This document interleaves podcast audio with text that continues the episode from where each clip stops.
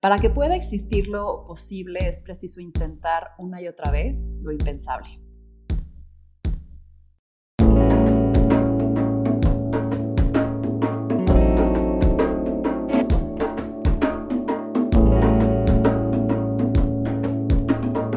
Esto es Más cabrona que bonita. Hoy tengo a dos personajes que están dando mucho de qué hablar en el ecosistema emprendedor. Hace unos días se anunciaba que aparecía la primera empresa unicornio en México. ¿Qué es una empresa unicornio? Es una compañía con fuerte factor tecnológico que alcanza un valor de mil millones de dólares en el proceso de levantamiento de capital, pero aún sin cotizar en el mercado de valores. Este primer unicornio mexicano es una empresa dedicada a la compra y venta de coches seminuevos, fundada en 2016, que emplea ya a mil trabajadores y que a sus cuatro años de haber sido fundada ha logrado levantar más de 400 millones de dólares en fondos totales. Estoy hablando de Kavak. Y hoy tengo el gusto de tener los dos lados de la moneda en este caso. Por un lado, tengo a Lorean, o Lori García, cofundadora y hoy eh, dirige el área de talento en Kavak. Y por el otro lado, tengo al cofundador de Mountain Nazca, Héctor Sepúlveda, quien es uno de los primeros fondos invertidos en la compañía. Bienvenidos a ambos y muchísimas gracias por acompañarme en esta edición de Más Cabrona que Bonita dentro del Victoria Fest. ¿Cómo están? Muy bien, muy bien. Está buenísimo el nombre. y yo muy bien también. Gracias por invitarnos. Genial. Pues mira, a ver, tenemos aquí a miles de emprendedoras escuchándonos y quisiera contar esta historia como se merece, amena y desde la neta. Esta historia inicia tras una muy mala experiencia en la compra de un auto seminuevo. Había un problema y una oportunidad evidente. Hay 7 millones de coches que se venden seminuevos y usados al año en México. La mayoría de las prácticas en esta industria son riesgosas por la falta de transparencia y calidad del producto y procesos y los posibles fraudes, y no hay financiamiento disponible por lo mismo, por el riesgo implícito. Así que, Lori, cuéntame el primer momento que escuchaste Kavak. ¿Cuál es el origen de la empresa? Mira, te cuento, como, como dices, mi hermano, que, que founder de Kavak, tuvo una muy mala experiencia cuando tuvo que comprar un, coche seminuevo aquí en México. Y la verdad, bueno, le, le, pasó todas las, muchas de las cosas que ocurren en este mercado que no está transparente, el coche no salió en las condiciones que necesitaba, tenía un tema de papeles. Y él en ese momento, frustrado con la experiencia, se le ocurrió, se le ocurrió Kavak, ¿no? Y resulta que mi relación con mi hermano desde chiquito siempre hemos querido trabajar juntos, siempre hemos querido montar algo eh, Carlos ha sido una persona de mucha visión y de muchas ideas. Y cuando me contó la idea de Kavak, yo dije, ok, esta es la idea, me encanta. Y, fue un tiempo, yo también lo había vivido, o sea, a mí me tocó, y hasta estando en Estados Unidos, me tocó, yo estaba sola, me tocó vender mi coche, y, y, era un coche donde cuando una persona extraña que no conocía me dijo, oye, ok, lo quiero probar. Y yo irme sola con una persona para probar el coche rezando que no pasara nada. Entonces me hizo muchísimo clic eh, y ahí entonces ahí pasó un rato en el que Carlos estuvo trabajando mucho en diseñar el producto, ver cómo lo hacía, trabajando en las noches y ya después como a los dos años me dijo, mira, ya estamos listos, vámonos. Y le dije, buenísimo. Eh, Roger se, se unió un poquito antes que yo y me pareció que la visión que veníamos, el equipo que estábamos montando, nos pusimos a investigar mucho más el mercado y el mercado estaba, tenía muchas particularidades que nos encantaron. ¿Tú qué estabas haciendo en ese momento? En ese momento yo estaba en Coca-Cola FEMSA en el equipo de estrategia.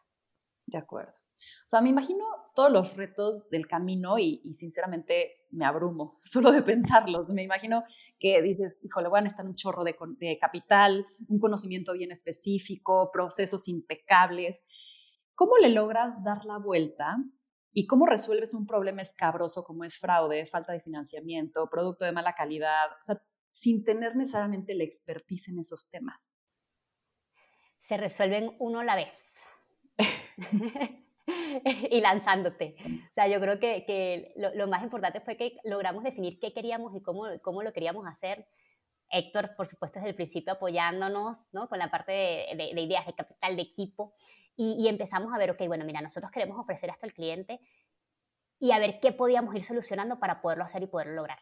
Y eso implicó un montón de cosas, pero lo importante es que siempre teníamos que tener al cliente en el centro y al cliente como, como lo más importante de nuestro proceso y lo que estábamos haciendo, porque eso definía que si el cliente tenía una buena experiencia, nos iba a recomendar a, más personas. Y nosotros behind the scenes, pues haciendo 17 mil cosas, ¿no? Hay cosas tan chiquitas que el moño de, del auto, pues tuvimos, una de las personas tuvo que irse a una fantasía Miguel a hacer el moño porque no sabíamos cómo hacerla y el proveedor no lo entregó a tiempo, hasta temas de, de, de la parte de papeles y, bueno, ve y ve, ve, al, gobierno, ve a la gestoría, entiende qué está pasando, cómo funciona este trámite, por qué está pasando esto, y, y uno a la vez tratar de, ponerle foco y, y, ver cómo podíamos hacer para, para, para solucionarlo, ¿no? Y eso nos, nos obligó a construir muchos procesos, a construir mucha tecnología para poder solucionar todo eso y, es lo que nos ha ayudado a estar donde estamos hoy. ¿Qué es lo que más te ha costado aprender? Me ha costado aprender, mira, yo creo que lo,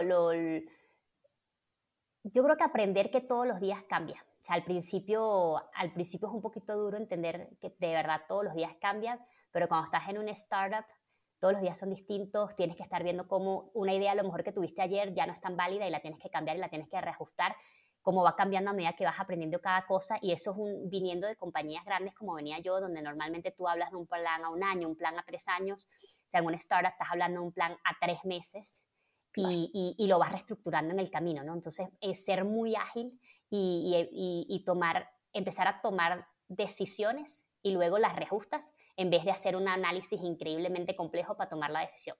Pues es más importante tomarla rápido, lo mejor que puedas en el momento.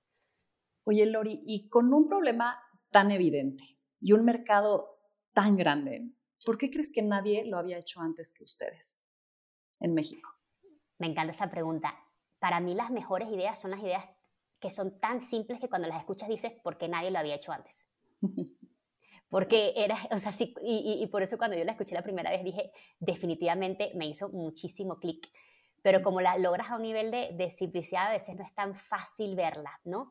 Y también, por supuesto, la parte, o sea, más allá de la idea, este, este proceso sí tiene una, el proyecto como tal, tiene una parte de ejecución compleja por distintas aristas. O sea, es un proyecto, nosotros estamos hablando de un montón de tecnología, estamos hablando de un montón de infraestructura que requieres estamos hablando de manejo de equipos, estamos hablando que tenemos un equipo de la parte de mecánicos, detalladores, o sea, un equipo muy diverso, con muchas necesidades y, temas también de, de la parte de, de, gestión. Entonces, al final sí requieres una ejecución que tienes que tener, ser muy minuciosa y también, por supuesto, requieres de, capital, de capital, porque una, es, es capital intensive, ¿no? Lo que estamos construyendo. Claro. Héctor, tú eres emprendedor. Previo al fondo que creaste, tuviste tu compañía y eres yo creo, un bicho raro en el mundo de los fondos porque logras entender ambos lados de la moneda. Leí eh, que tanto tú como tu socio decían, cuando los fundadores de Kavak nos mostraron que podían solucionar con apoyo de tecnología un proceso que usualmente es muy complicado y muy poco transparente para las personas, fue cuando decidimos invertir en ellos.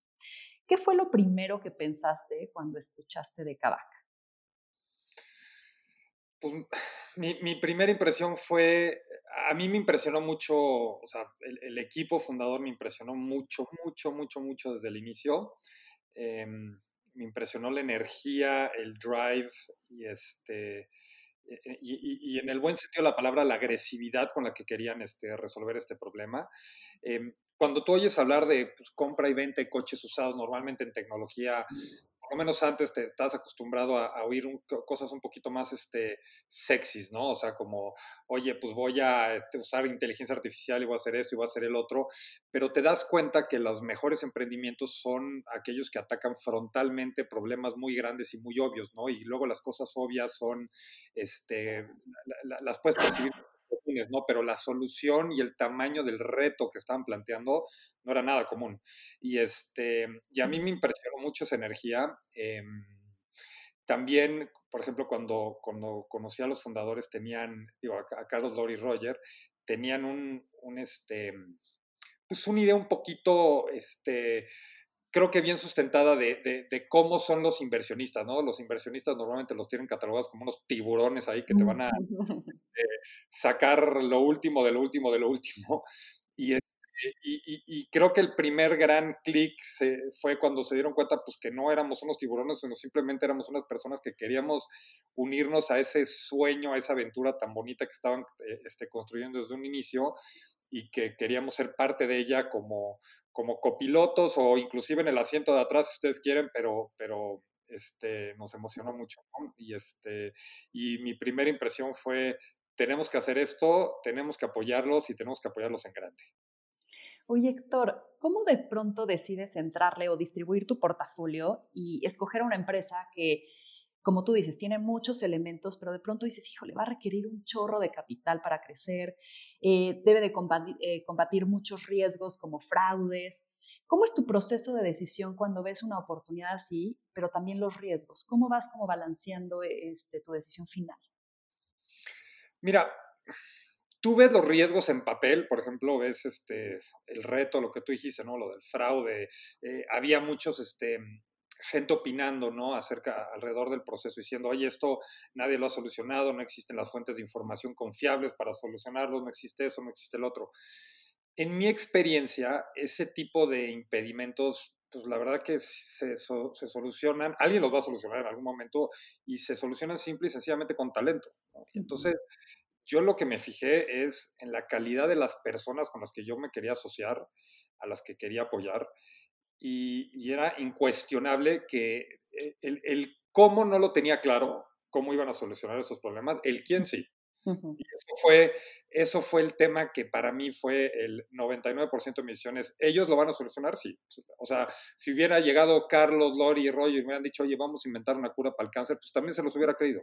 O sea, porque, eh, eh, y, y, digo, ninguno de los tres son doctores, ¿no? Entonces, este, es un tema de, la energía detrás de ellos, de la capacidad de entrega, de la, la, capacidad de resolver problemas y la capacidad sobre todo de atraer todavía más talento. Ellos lo tenían clarísimo desde el principio que para poder hacer esto tenían que atraer más talento, tenían la estructura y tenían creo que la motivación y la personalidad para hacerlo. Y la parte que pregunta sobre el capital, pues capital es, es, un commodity, digo, hay muchísimo, ¿no? La liquidez en este, en este, mundo es gigantesca.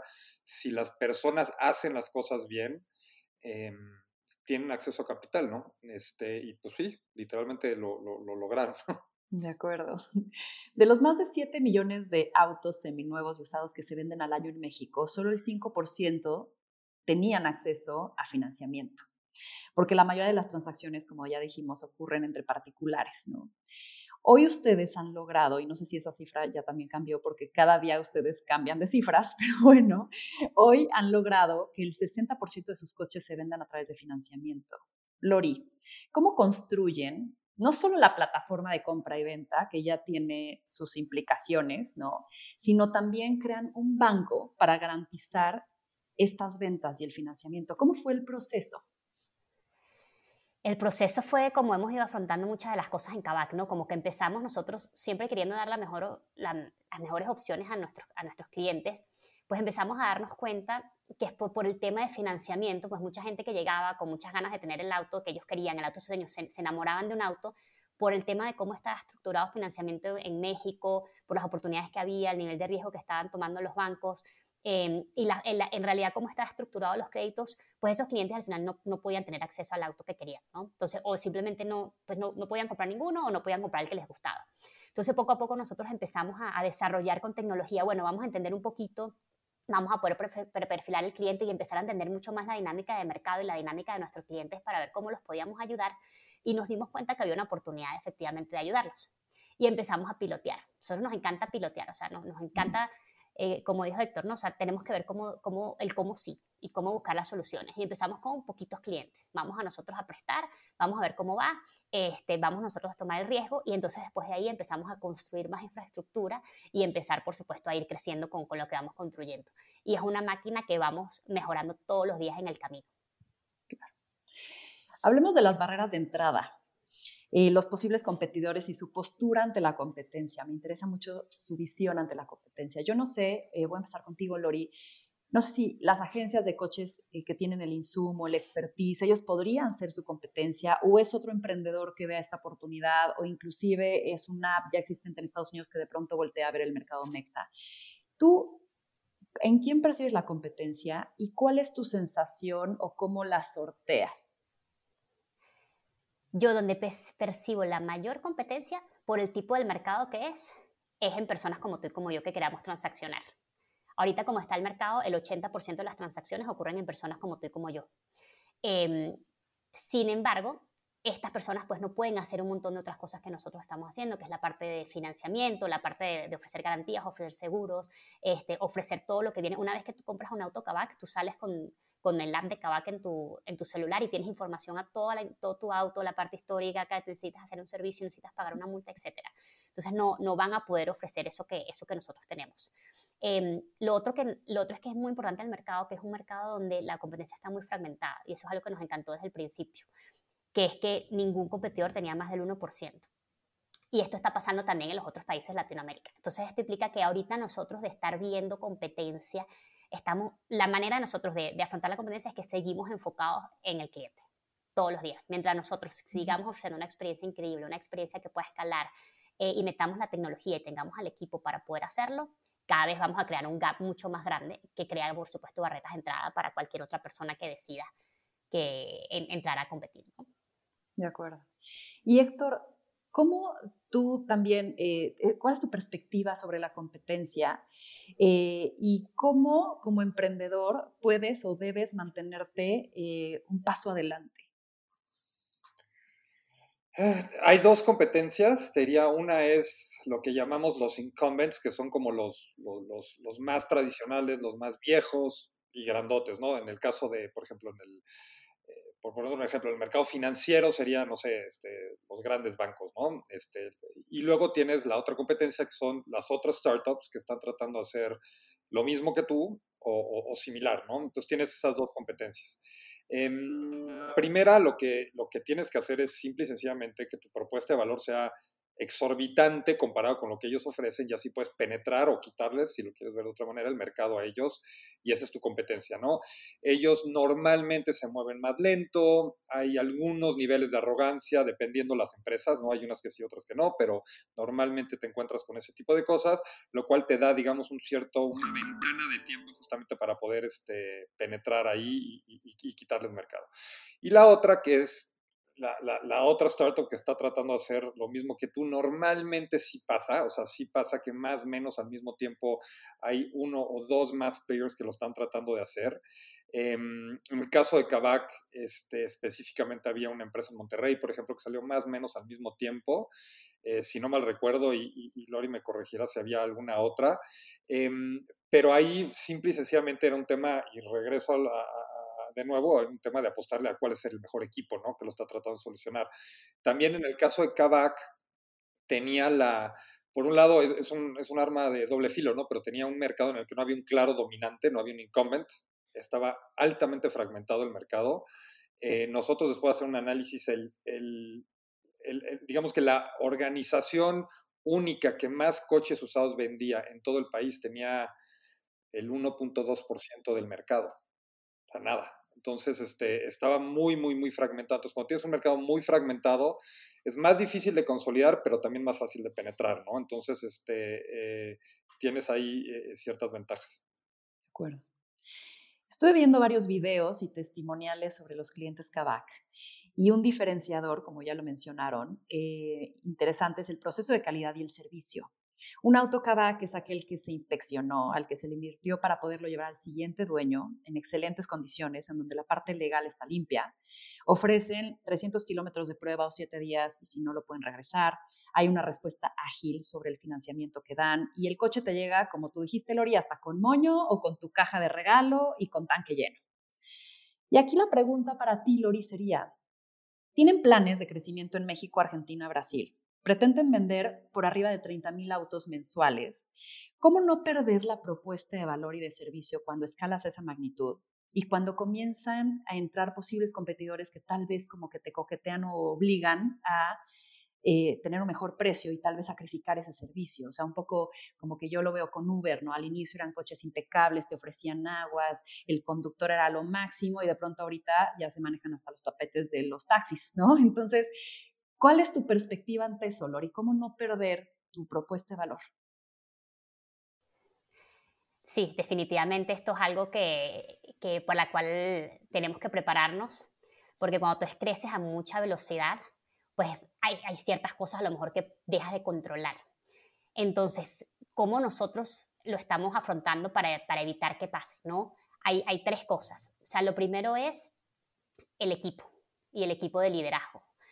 Sea, nosotros tenemos que estar muy claros que el, equipo de liderazgo que está dentro de Kavak y el equipo que vamos reclutando sigue teniendo la mentalidad de startup, una mentalidad de no estar cómodo, una mentalidad de siempre ir más allá y ir viendo cómo solucionar los problemas.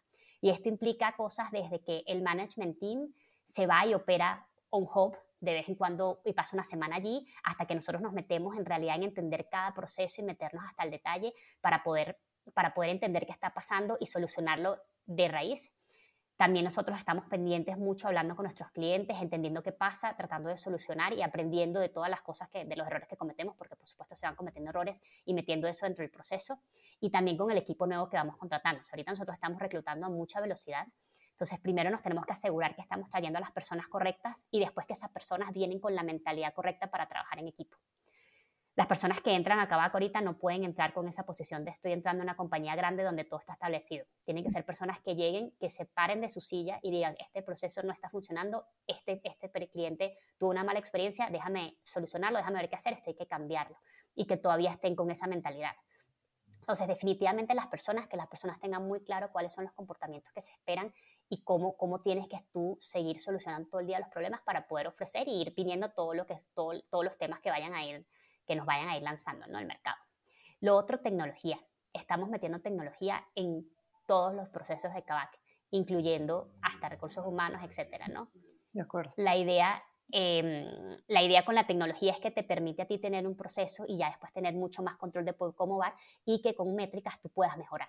¿no? Más allá de feelings o lo que sea, tú puedas ver claramente qué está pasando, qué se está moviendo, cómo va la satisfacción de los clientes, cómo va, va, va todo, etcétera, ¿no?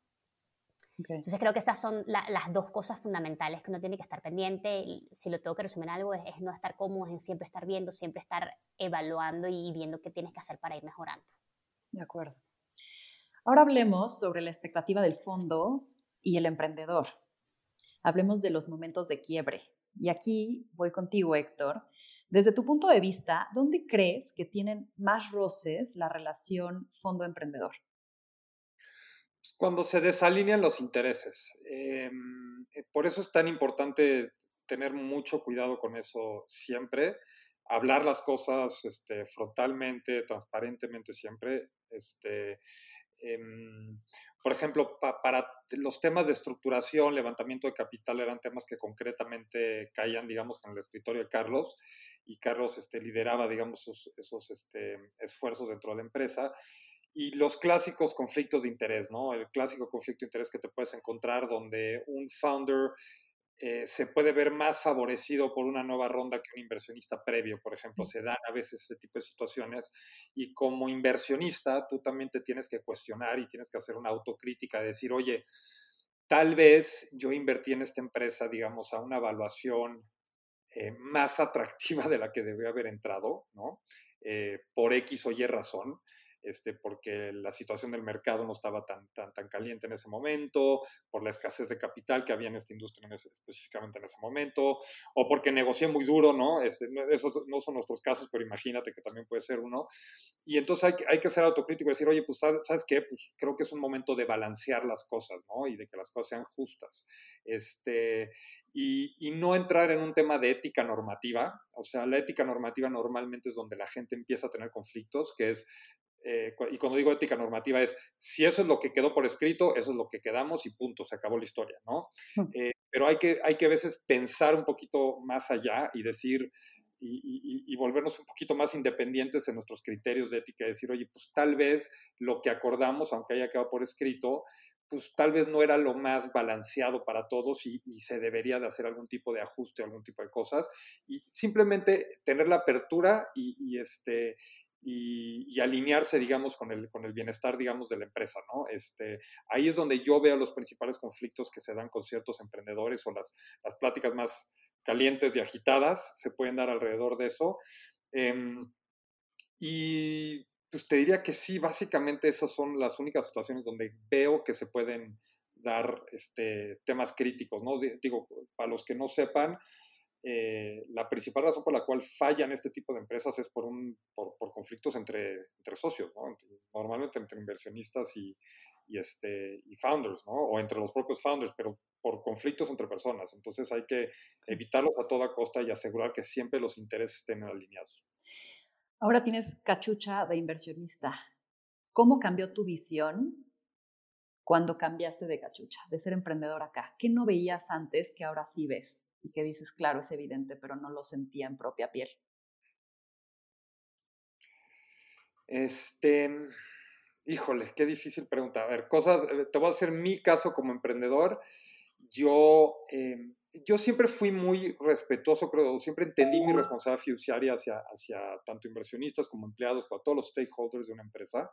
Em, y también es importante entender la seriedad y, la, y el trabajo del inversionista, que es, oye, yo estoy invirtiendo mi capital aquí y por lo tanto tengo ciertos derechos a información, tengo ciertos derechos a estar informado, tengo ciertos derechos a saber malas noticias este, y, poder apoyar para resolverlas.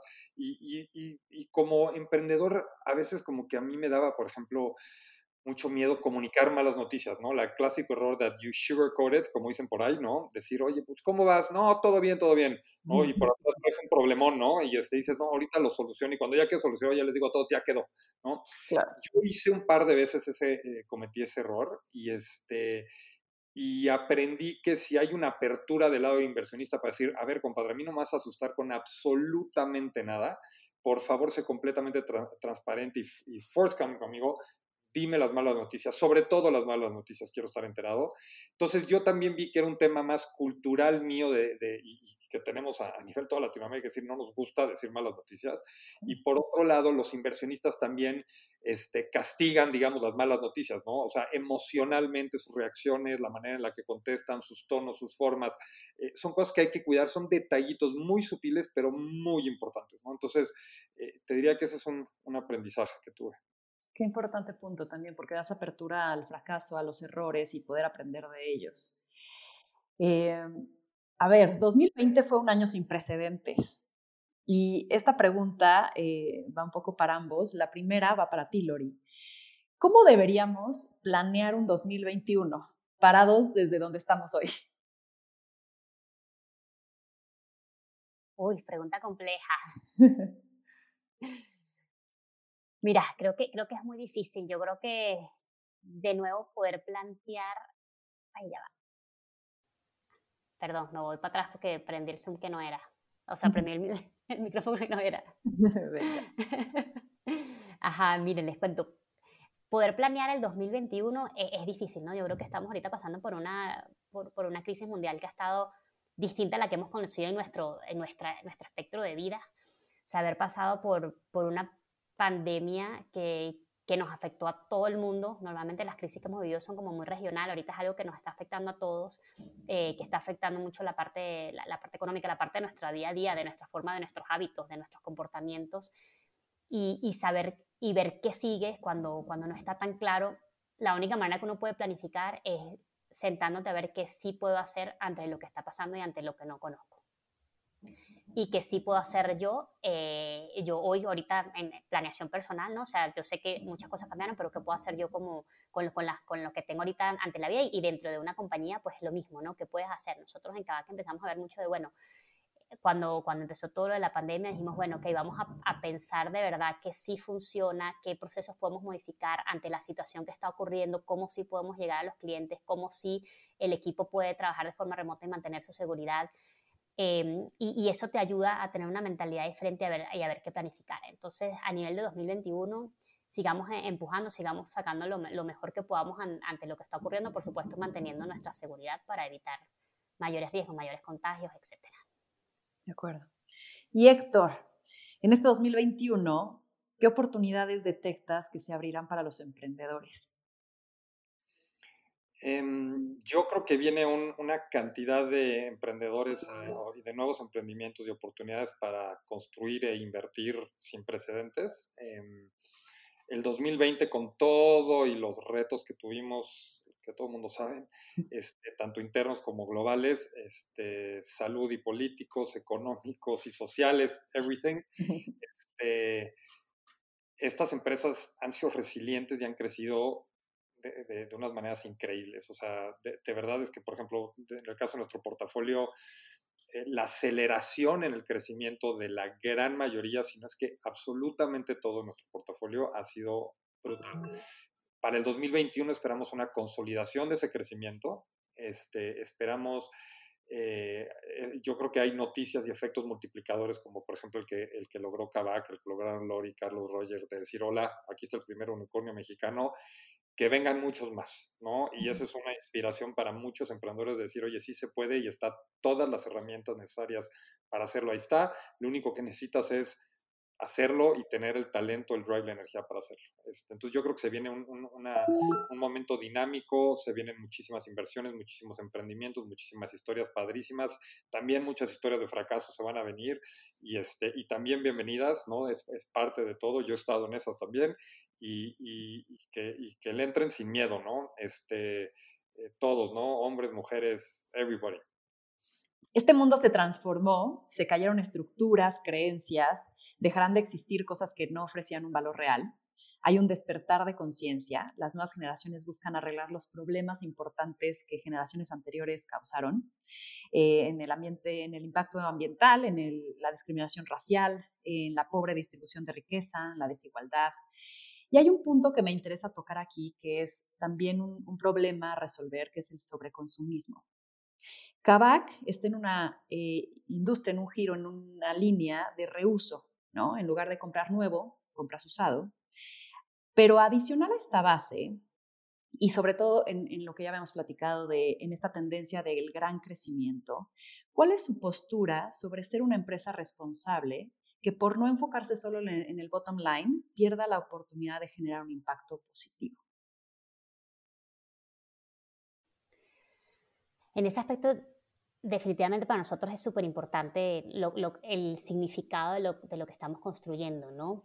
Y como dices tú, o sea, la parte de, nosotros meternos en todo el tema de autos seminuevos, pues hace que, la gente empiece a ver el auto seminuevo como una opción y más importante aún que ya como estamos nosotros también ayudando en toda la parte de servicios, mantenimiento de autos, etcétera, hacemos que ese auto tenga mucho mayor vida, o sea, porque estamos desde muy cerca evaluando de verdad que hay que, que hay que reparar, cómo reacondicionar, etcétera. ¿no? Entonces hace que, que, que prolongue un poquito.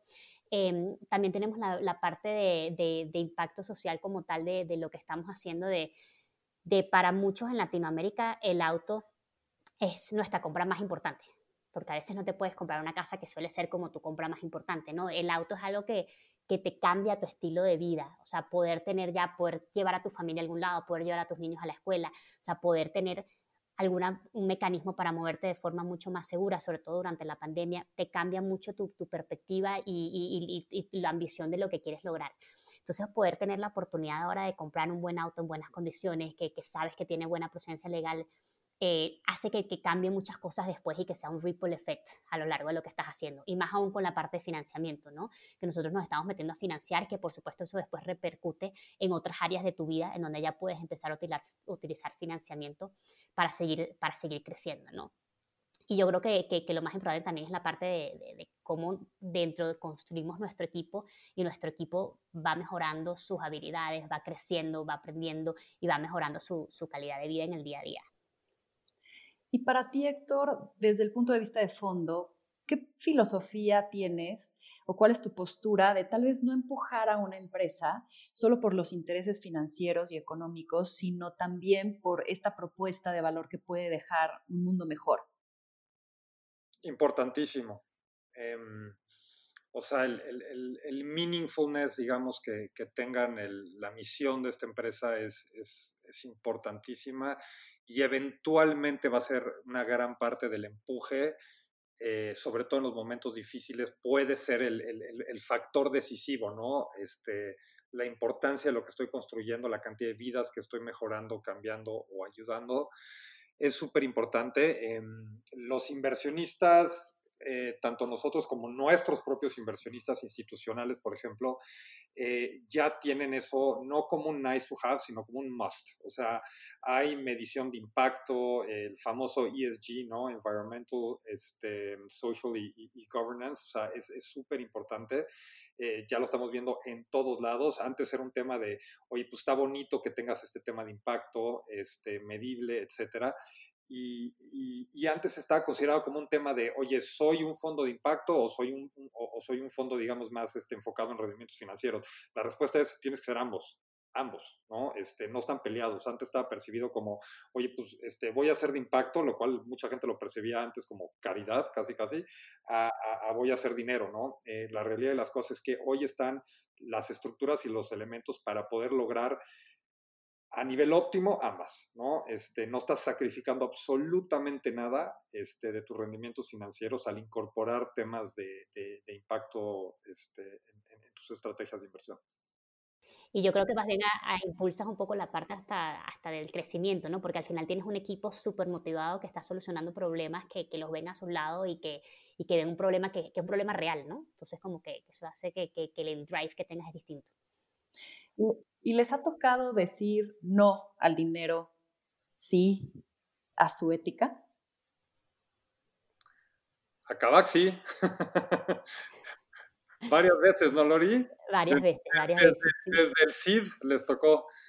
Es más, si me permiten, les voy a platicar. O sea, e, este, ahí, o sea, eh, en Kabak hubo varios inversionistas que quisieron entrar y la manera en la que pues te voy a decir, yo creo que, que interactuaron con, con, con Lori Carlos Roger. Digo, ellos abiertamente dijeron, oye, yo no, no se me antoja tener a X, Y, Z potenciales inversionistas en mi cap table porque no los siento alineados con, no hay un fit cultural, no hay un fit de valores, no hay, no, hay esto, ¿no? Y, y, lo dijeron transparente y abiertamente y siempre han estado, afortunadamente, ellos en una decisión de elegir a sus inversionistas, sino que sus inversionistas los elijan ellos. Y este, y, eso ha sido un factor que, siempre les ha tocado ver, ¿no? Este, eh, ¿Estás de acuerdo, Lori? Estoy totalmente de acuerdo. Eh, es súper importante al final que las personas con las que, que te asocias pues compartan los, los mismos valores, tengan el mismo, por lo menos la misma visión de hacia dónde quieren ir y si eso no, pues ya empiezas, ya empiezas con problemas, ¿no? O sea, ya empiezas entrando, en vez de estar enfocado en resolver lo que quieres resolver, estás enfocado en las dinámicas de conflicto entre personas y eso te quita muchísimo, eh, muchísimo espacio mental, te quita mucha energía. Entonces sí es súper importante que, que, cuando estás buscando inversionistas, que de verdad busques gente con la que hagas buen fit, gente que te venga a traer valor, o sea, gente que tú digas, me quiero sentar con esta persona y conversar y tratar de resolver este, este problema juntos. De acuerdo. Ahora, para cerrar, porque el tiempo se nos fue volando, me gustaría que cada uno de ustedes diga un último mensaje a las emprendedoras con qué deberían de quedarse después de esta plática. ¿Qué les dirían? Yo les diría a las emprendedoras que, que la verdad creo que ahorita estamos entrando, estamos entrando en un buen momento donde hay muchas oportunidades, donde Latinoamérica ya se está empezando a abrir cada vez más a emprendedores y esto implica algo súper interesante tanto para la parte de atracción de capital como atracción de talento. O sea, yo ahorita talento, talento que, que personas muy buenas con mucho drive, con, con mucho potencial, están empezando a ver las startups como una opción. Entonces es un momento de oportunidades, hay mucho por hacer.